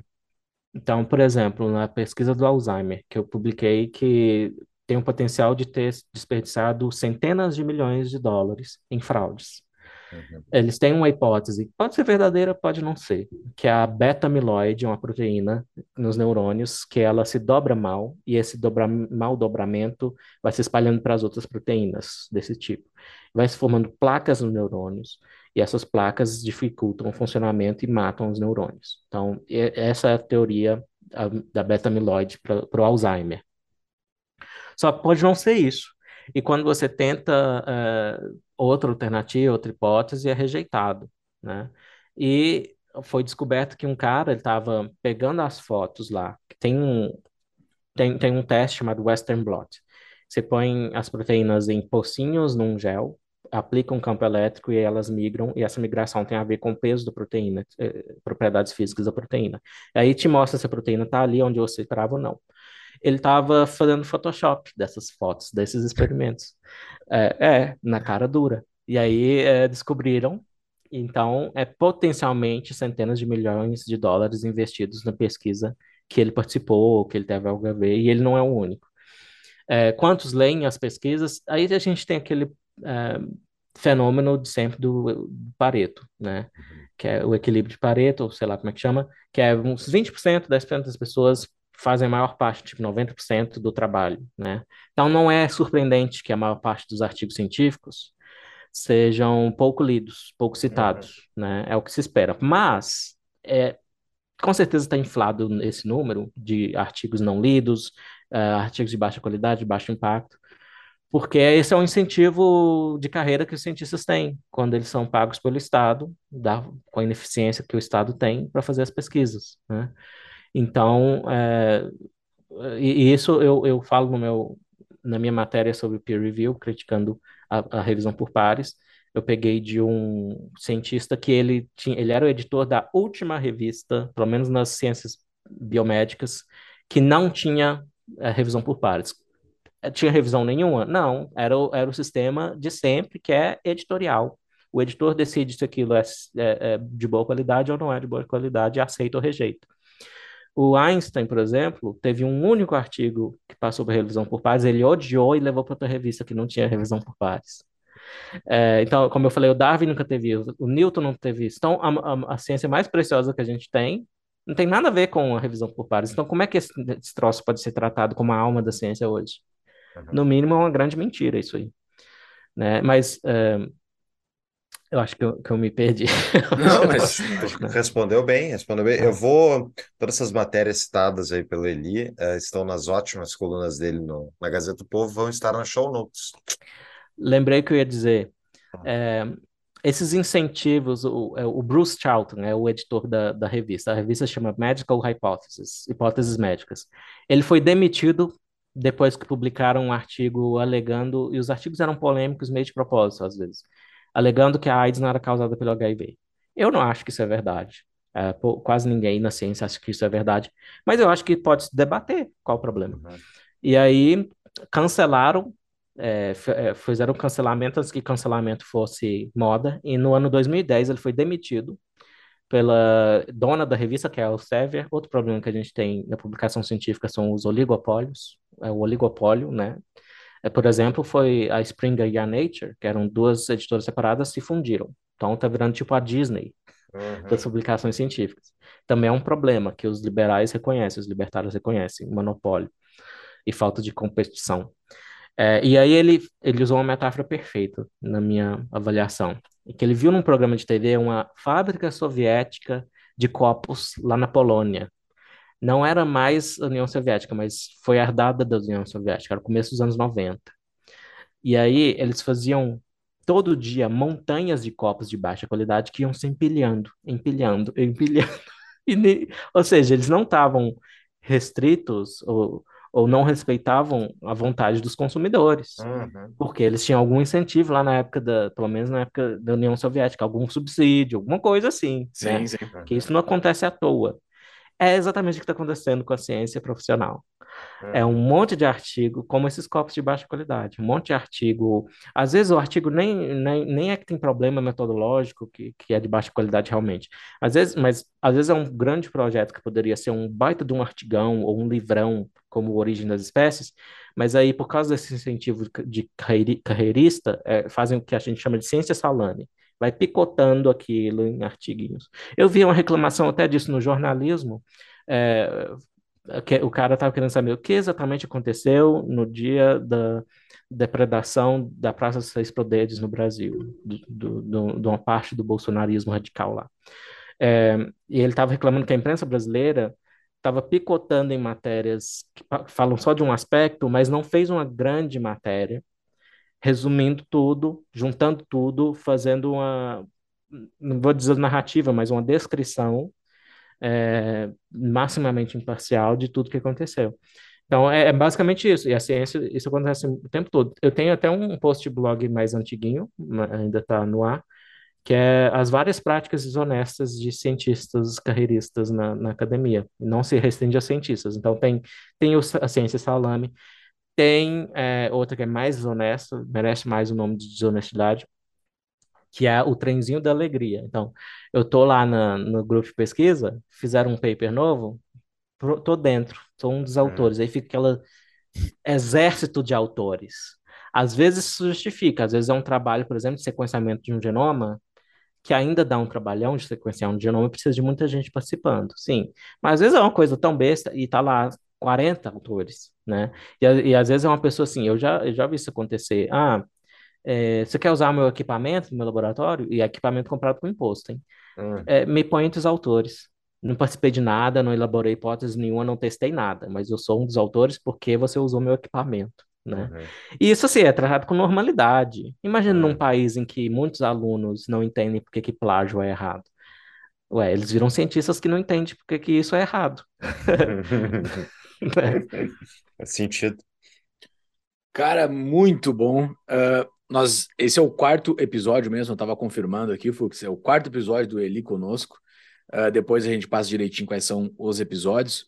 Sobre a Suécia, sobre a música da Suécia, eu ia falar e eu fiquei quieto porque eu pensei, pô, vou falar merda, mas não, era mesmo. Tem um dos assobios mais famosos da história da música, né? O Peter Bjorn and John, eu não sei como é que se fala Bjorn, é B-J, Bjorn, Bjorn. Bjorn and John Uhum. Um dos assobios mais famosos. Talvez o Guns N' Roses seja mais famoso que ele, mas Aham. é, é uma baita música também. Suécia é um lugar diferenciado. Cara, mas Sim. nós temos nós temos patrões no nosso no nosso podcast. eh, acho que não tem nenhum sueco. E eles pagam um pouquinho a mais para fazer perguntas para os nossos eh, entrevistados. Eles sabem um pouco antes e acabam sabendo o que, que nós iremos falar. Dentre as perguntas, um- tem a pergunta do Leonardo que tem, um, eh, tem uma introdução que tem a ver com o início do nosso papo, lá no início do episódio, mas acho que ficou bem interessante para a gente fazer um, um, um arremate aqui.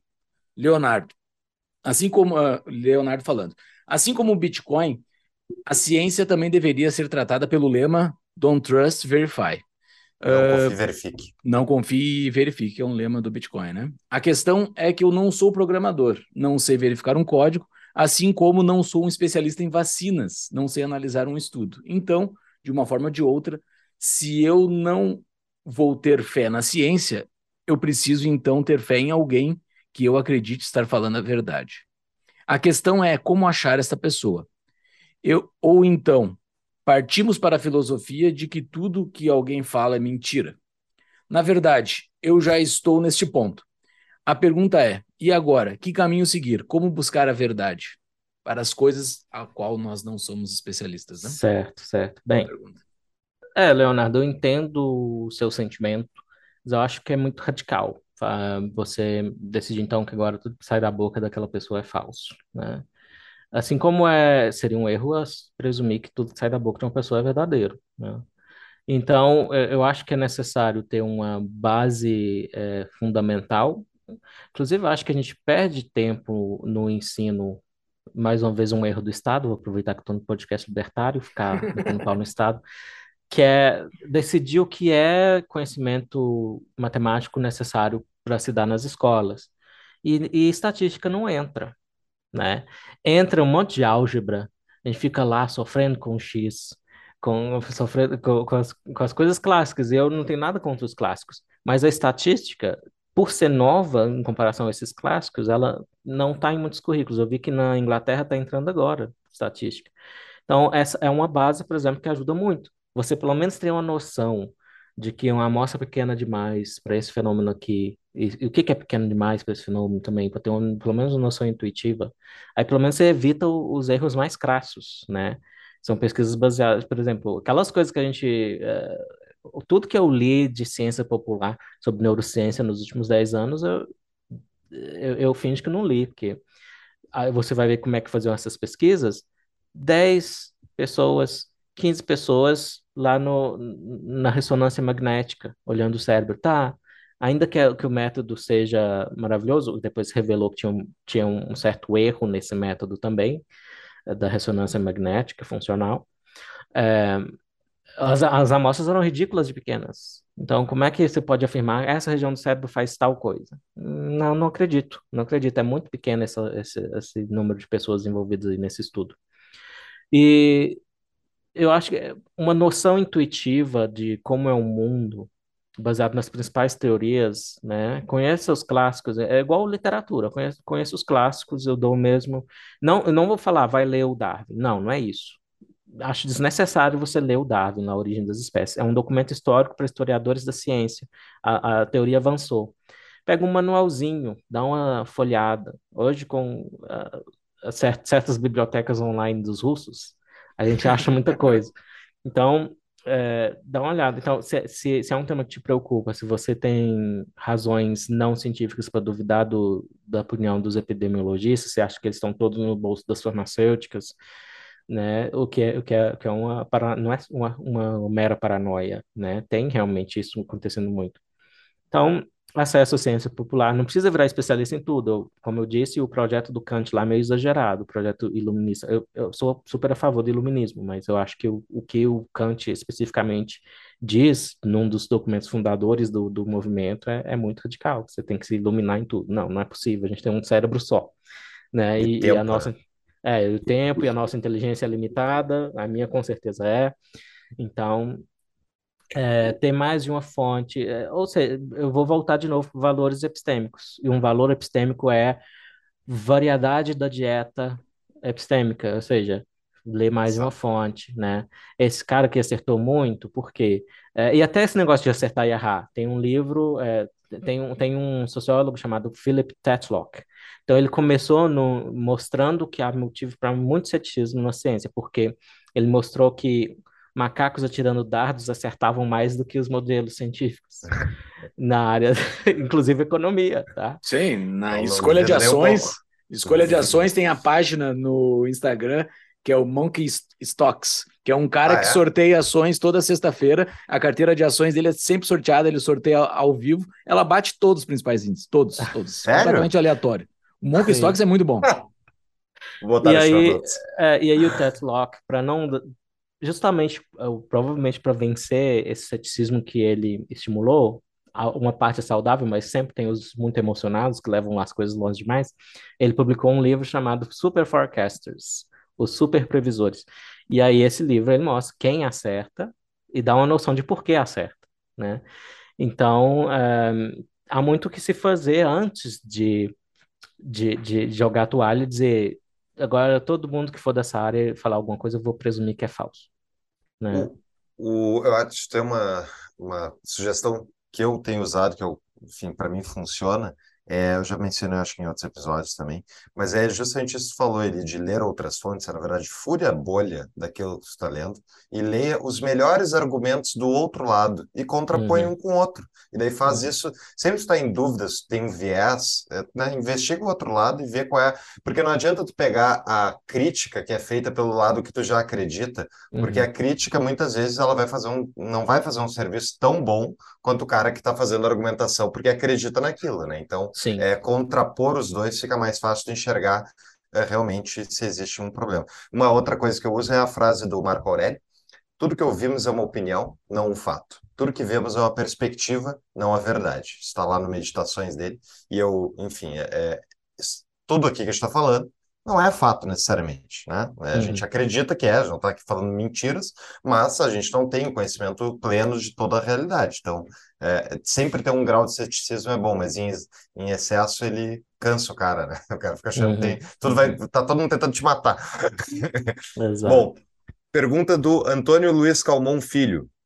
Eli, já se sabe qual é a origem do Covid-19? Não, para resumir, não se sabe. A resposta curta é essa, Antônio. Não se sabe a origem da Covid-19. Mas, é, se você me pressionar para onde estão pendendo as evidências, hum. eu daria, assim, 55% para o lado de escapar de laboratório. Que tem muitas evidências chamadas circunstanciais. Acho que esse termo não é muito apropriado, mas são evidências indiretas, acho que é melhor evidências indiretas, tipo, é, tem, tem uma ONG que era intermediária de verba entre os Estados Unidos, o dinheiro lá dos é, NIH, os Institutos Nacionais de Saúde, e Wuhan, e laboratórios de pesquisa de vírus, e não só de vírus, de coronavírus em Wuhan. E essa ONG mandou um pedido de verba para a DARPA, que é uma agência de fomento de pesquisa da inteligência americana, da defesa, pedindo para introduzir uma certa estrutura molecular em coronavírus. O nome dessa estrutura é sítio de clivagem da furina. É basicamente um indicativo para uma enzima humana ir lá cortar e isso melhora a função da proteína. Né? Isso é necessário para a proteína, na verdade. E, bem, e é essa estrutura que está no coronavírus da Covid e não está em nenhum dos parentes próximos dele. Então, é esse tipo de evidência indireta, né? E, e Mas... não é a única. Tem muitas, a localização, Wuhan, o, o, a época do ano, novembro, um pouco antes, provavelmente, que os morcegos não estão muito ativos e os morcegos não ficam perto de metrópoles como Wuhan. Uhum. Então, é, muitos tipos de evidências indiretas desse tipo. O, melhor resumo ainda é o do Nicholas Wade, que eu traduzi para a Gazeta do Povo. Boa, vou colocar no show notes. Mas foi comprovado que houve pedido de uh, desenvolvimento de ganho de função? Isso seria o ganho de função? Isso claramente é um ganho de função, porque uh, esse te... É aí que aí que tá. Dá para ver a importância da filosofia nessas horas, porque é um, uma discordância que é conceitual, é sobre o que significa esse termo, ganho de função. Uhum. E o Anthony Fauci fica alterando a, a, a, definição do termo pela conveniência dele, para ele negar que financiou ganho de função, mas claramente financiou. O que, que é ganho de função? Você altera o DNA, ou o RNA, no caso, do vírus, para ele ter é, mais infecciosidade em células de origem humana. E, e, e essa estrutura, é, o sítio de clivagem, faz exatamente isso. Então, Hum. Desculpa. Não, o ganho de função é proibido, né? Pela de Estados Unidos é proibido de financiar ganho de função. Por isso que eles tiraram, não foi tirado não, do, dos Estados não Unidos. Não era proibido. O que, o que teve foi, foi uma moratória. Então não era uma lei proibindo. Era uma tá. moratória, ou seja, uma pausa. Não façam mais isso, que isso é perigoso. Isso foi no governo Obama, tá? Uhum. E aí, é, durante essa moratória, continuaram financiando esse, esse negócio lá em Wuhan, porque tinha tinha uma brecha na moratória, na, na norma editada pelo governo Obama, que era se o Anthony Fauci e o Francis Collins deixassem. Ah, Ou seja, por isso que a, por isso que tem, tem tanta perseguição com o Fauci, não é à toa. Sim, então, sim. era só ele e o outro, o Francis Collins, é o diretor da, do NIH, é Instituto Nacional de Saúde, é tipo o CNBq junto com o CAPES, é, é o maior financiador de pesquisa americano, e tem outro, tem a Fundação Nacional da Ciência também. E dentro de do, um desses institutos nacionais de saúde é um instituto em que, em que o Fauci trabalhou por décadas, 30, 40 anos. É, ele só aposentou agora, em, em dezembro passado, octogenário já. Então, é, ele era uma das autoridades que podiam furar essa moratória e financiar esse tipo de pesquisa. Por isso que ele fica mudando a definição de ganho de função. Uma pausa para um rápido anúncio. Você pensa em fazer uma poupança em Bitcoin ao longo dos próximos anos? Então conheça o projeto do Concierge Bitcoin. Esse projeto serve para apresentar os ciclos de mercado do ativo, explicar os incentivos econômicos que o sistema detém para continuar se valorizando no longo prazo, auxiliar em como comprar, armazenar e transferir de forma individual e segura, explicar como funciona a legislação brasileira em relação ao sistema. Compre conosco e aprenda a usar a Cold Card, a melhor hardware wallet do mercado. Acesse tapadamainvisível.com.br barra BTC para um desconto exclusivo para os ouvintes do Tapa e saiba mais. Voltamos para o episódio. Temos uma última pergunta, não, tem mais duas. Vamos para a do Ramon aqui. Eli, qual é a sua hipótese do que levou hoje as pessoas a acreditarem na ciência e querem provas da religião? Hum. Então, é, eu já fui mais combativo com religião. Hoje acho que é um, é, é uma, não tem como as pessoas não serem religiosas, tá? Enquanto a ciência, por exemplo, a parte mais desenvolvida da ciência, é, a, a, ciência moderna, ela teve, sim, dá para afirmar, ao, mesmo tempo que a gente pode dizer Ciência é uma coisa que é universal, porque ela vem do senso comum, senso comum é universal, investigar o mundo é universal. É, eu penso, por exemplo, em caçadores de lá da, de uma tribo que, que é caçadora-coletora até hoje, são é o povo San, lá do Kalahari. E, e, e, eu, e tem um documentário belíssimo do David Attenborough, do BBC, que mostra como eles investigam onde está o bicho que eles estão caçando. E tem umas cenas lá da caça de um kudu, que é um é, parece um, um, sei lá, uma vaca. É, é um, um, é um cervo grande. É, e dá para ver lá métodos de investigação. É o que o cara faz. Ele olha os rastros, ele, é, ele vê o vento, é, se, se há o cheiro do bicho por perto. Então, humanos investigam, humanos fazem ciência. Mas a gente pode falar, a ciência começou também do jeito que ela é hoje, é, 1543, na Europa. Então, teve também hora e local. Então, a ciência é culturalmente particular nesse sentido. Religião não, religião é universal. Não tem nenhuma cultura sem crenças religiosas. Né? É, teve uma época que tinha um linguista chamado Daniel Everett, foi bem nessa época aí dos neoateus, 2006, 2007.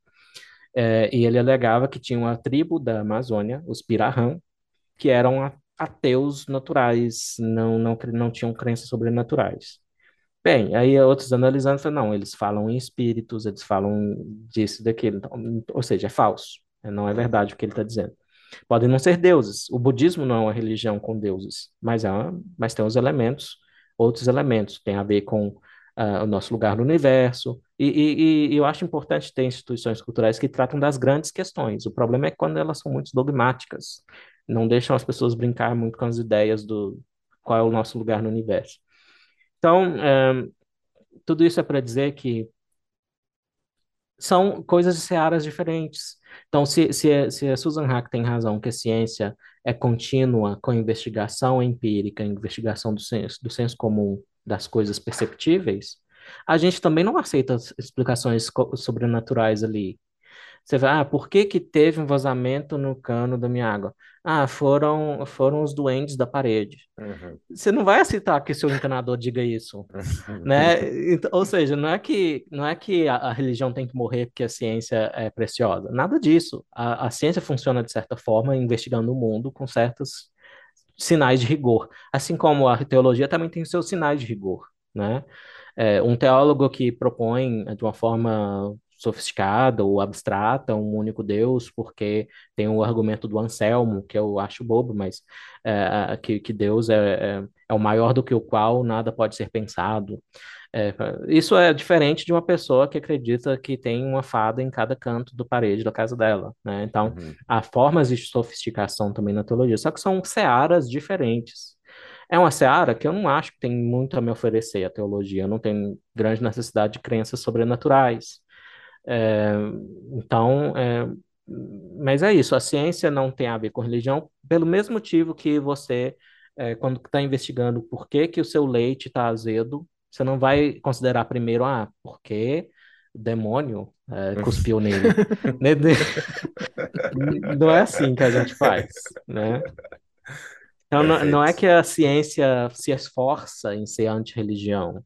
A ciência tem a, é, ela é um desenvolvimento dessa seara, desse comportamento humano de investigar o mundo é, perceptivo imediato. né? A gente faz os mitos e acredita em coisas sobrenaturais por motivos diversos dos motivos pelos quais a gente faz investigações no mundo perceptível ao nosso redor. Uh, temos mais uma pergunta aqui do nosso patrão, Frian Capistan. Eli, antes de mais nada, obrigado pelos artigos do ano passado. Excelente conteúdo. Uh, a pergunta: a captura da ciência está clara. Foi alçada ao padrão de divindade, como a democracia. Quase ninguém uhum. se instruiu para entender o que realmente é. Em um pequeno clero de agentes políticos, uh, a usa como argumento de autoridade para avançar as mais diversas pautas. Como você enxerga um caminho de volta? Ou será um instrumento inquestionável de domínio totalitário? Ótima pergunta. Eu concordo com sinais de podridão. É, eu concordo com outras ideias do Bruce Charlton que eu já citei, o crítico lá do peer review. É, ele diz, por exemplo, que um comitê jamais se responsabiliza por coisa nenhuma. Então, quando as coisas saem das mãos dos indivíduos que se responsabilizam pelo que estão defendendo, pelo que estão falando e pagam pelo que estão falando, ou seja, tem também a estrutura de incentivos, né? Um indivíduo construindo uma reputação de ser um bom investigador, tem certos tipos de incentivo que fazem ele até melhorar como um bom investigador, que são coisas que são ausentes no carreirismo em universidades é, sustentadas por impostos. Eu ainda não sou um ANCAP, então eu acho que há ainda. um lugar ainda. Tá tá eu falo tá na trilha. Uma... É, é, que tu para isso... muito para sentar para tomar água, mas você é, isso é só uma colher de chá, é só fazendo média com os ouvintes. Mas é, eu acho que há um lugar para o Estado, porque pesquisa básica que não tem, ah, muitas vezes não tem uma direção que dá um resultado lucrativo imediato parece que o Estado é melhor em financiar esse tipo de pesquisa, enquanto a indústria é boa em financiar aquela que é mais próxima de resultados, né, que pode melhorar a qualidade do produto, pode dar uma vantagem competitiva e tal.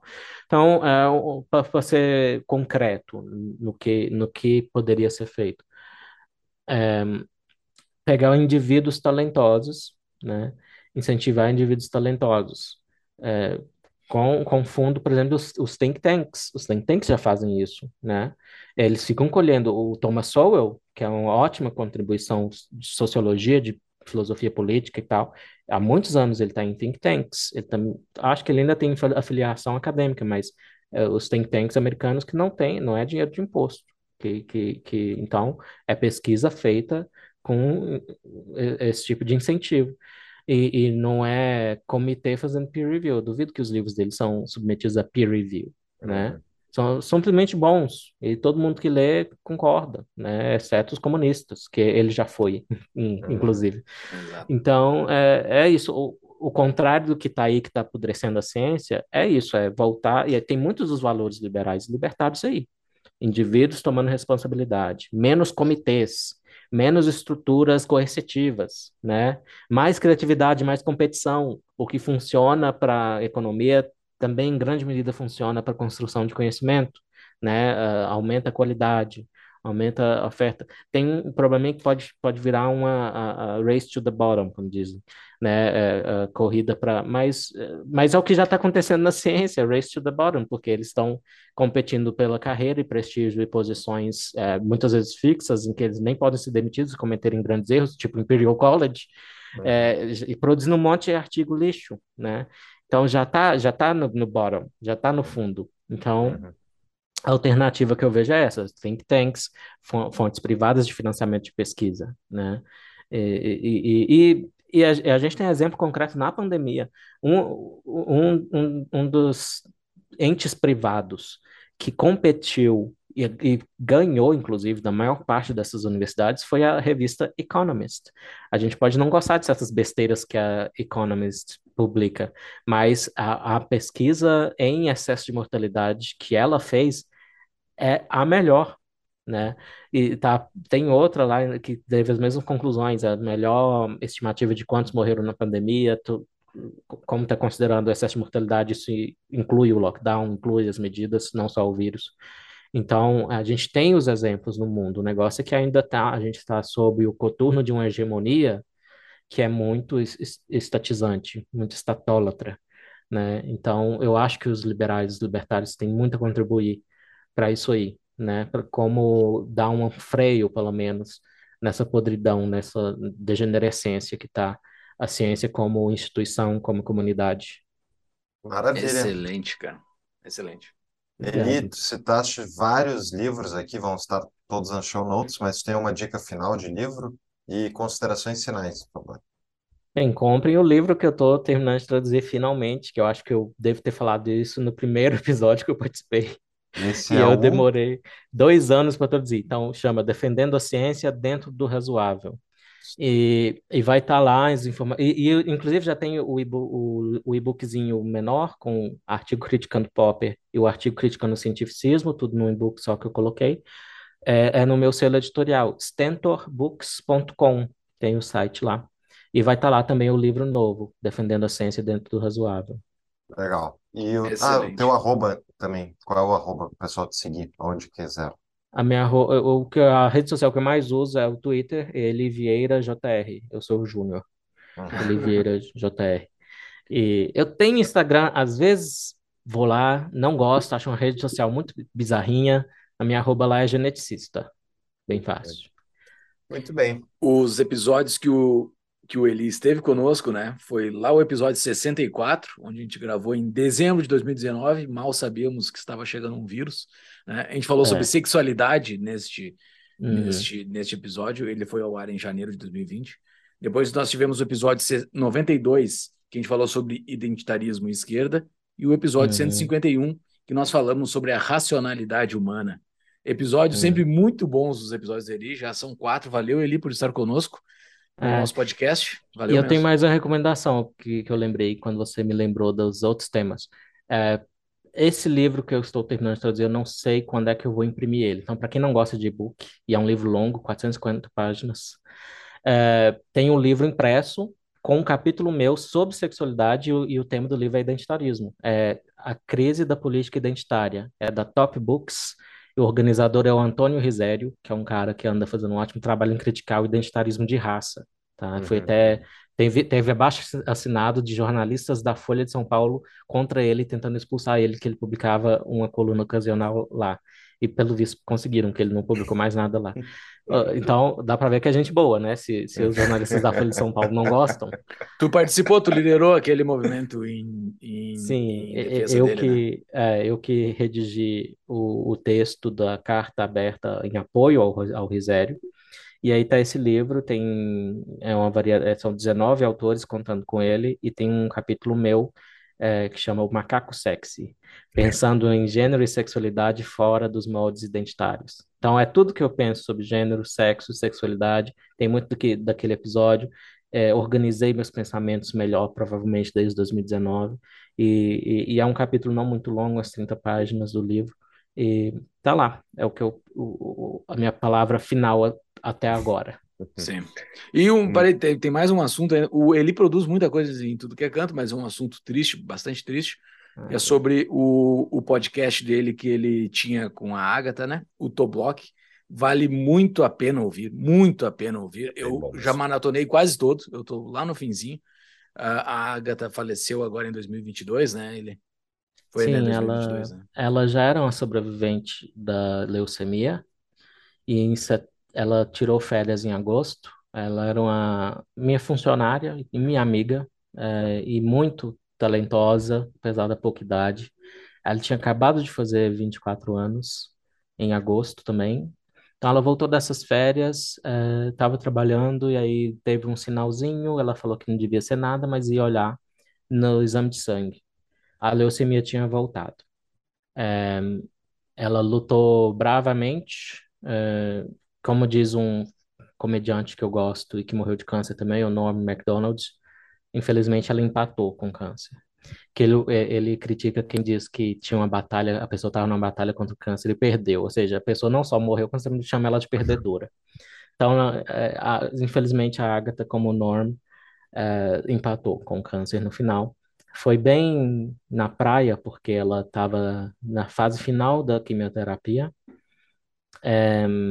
Ela não tinha defesas imunológicas, mas também não tinha nenhuma célula cancerígena no, no, no, no câncer, no, no sangue mais. É, só que aí ela pegou Covid oportunista.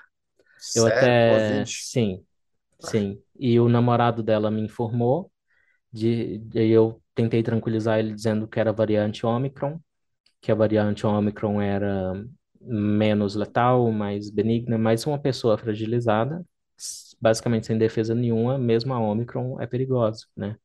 Então eu tentei tranquilizar, eu falei com um oncologista amigo meu, é, ver se tinha alguma alternativa. Felizmente parece que, felizmente no ponto de vista assim, que a gente fica pensando, né? Será que algo mais poderia ter feito por ela? Até Uhum, onde eu pude pesquisar, não. O que fizeram por ela é o, o que havia para ser feito, é, a quimioterapia que ela recebeu. Então, é, na- ele me avisou que ela ia ser entubada. Ela pediu para para ser sedada e ela foi dormir e continua dormindo. Que É, loucura. E jovem, Ouçam bom, o é, conteúdo uh, dela e do exato. Eli, é muito bom, é muito bom mesmo, assim, não é porque o Eli tá aqui, eu já indiquei várias vezes lá no meu Instagram, porque é muito bom o Autoblock, uh, e ela, principalmente, tinha uma qualidade diferenciada, assim, ela tava na uhum, nossa lista de possíveis entrevistados, nossa lista eterna, que a gente nunca consegue andar com sim. ela, ela tava lá para um dia a gente chamar para ser entrevistado, Uh, uma pena, Mas É, fica, mas fica o conteúdo dela para ouvirem e valorizar fica. o. Isso Eu tenho o arquivo do blog dela. Ela sempre quis publicar o livro dela. Eu vou publicar o livro dela em pô, homenagem a legal, ela. É. nos avise, né, quando for É. lançar. É, Uhum. tem, tem pessoas muito especiais que ganham pouco tempo aqui. Eu não sei se é uma decisão divina. Ela mesma era ateia, mas ela me disse num dos últimos momentos que ela queria que alguém que acreditasse rezasse por ela. Aí eu Uhum. pedi para minha mãe católica. Ah, Uhum. legal. Então, uhum. Então tá. sou. Então é isso, Fica é a bons vida. momentos da Agatha registrados lá no Autoblock. É, o, o clima ficou triste aqui, mas é, é muito engraçado. Ela é muito engraçada, ela era muito Sim. engraçada. Então, Inclusive, ouçam, é, ouçam uma, uma, um ouvinte falou que ela mais gargalhou de todas as piadas do nosso podcast foi em que a Agatha fez piada da, da leucemia, do fato dela ter tido leucemia, alguma coisa sobre na loteria da vida eu me fudi, porque os meus genes são podres. Algo assim. Ela fazia boas piadas por ser trans também, ela fazia boas piadas Sim. por ser trans. Excelentes piadas. sim. Então Bom, tá. Falou, pessoal. Eli, tem bastante muito... coisa para vocês ouvirem. Valeu, Eli. Muito, muito obrigado. obrigado pelo... Até a próxima. Foi um... Foi um prazer mais uma vez. Valeu. Valeu.